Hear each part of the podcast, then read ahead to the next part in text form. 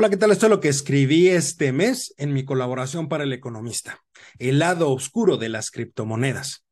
Dice el gran McGrath, aunque los espejitos brillan, no son oro. Cuidado con quien trata de usarlos como si fueran valiosos.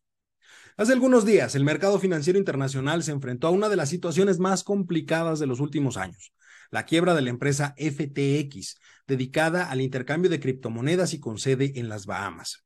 Dicha situación fue comparada por muchos analistas como algo similar a lo que sucedió en el año 2009 con la quiebra del banco Lehman Brothers o bien con lo sucedido con la gran empresa energética Enron al principio del año 2000 debido a la gran influencia que tiene en el mercado y a las grandes repercusiones que siguieron a este anuncio.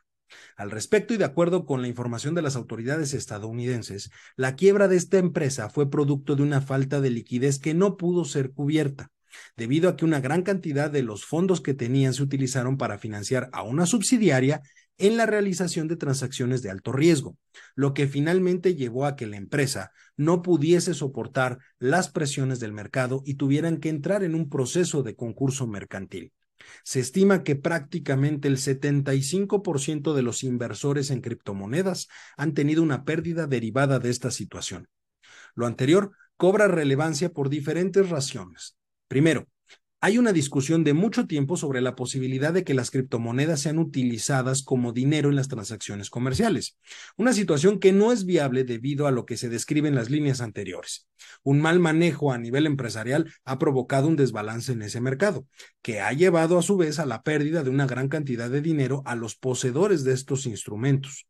Y segundo, como se acaba de describir, las criptomonedas son instrumentos financieros que se comercializan a cambio de dinero, por lo que su uso no podría ser el mismo. Más bien, tendrían que ser utilizados como medios de cambio, como sucede con otros instrumentos como los bonos o las acciones de las empresas.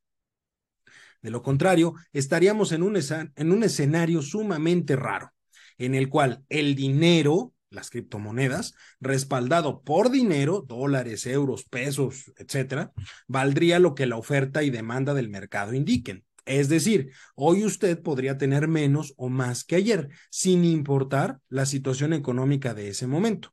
Lo que me lleva a preguntar, ¿estaría usted dispuesto a perder dinero tan solo por especulaciones? Por supuesto, habrá quienes me digan que sucede lo mismo cuando hablamos del gobierno, que por malos manejos y especulaciones llega a provocar crisis económicas.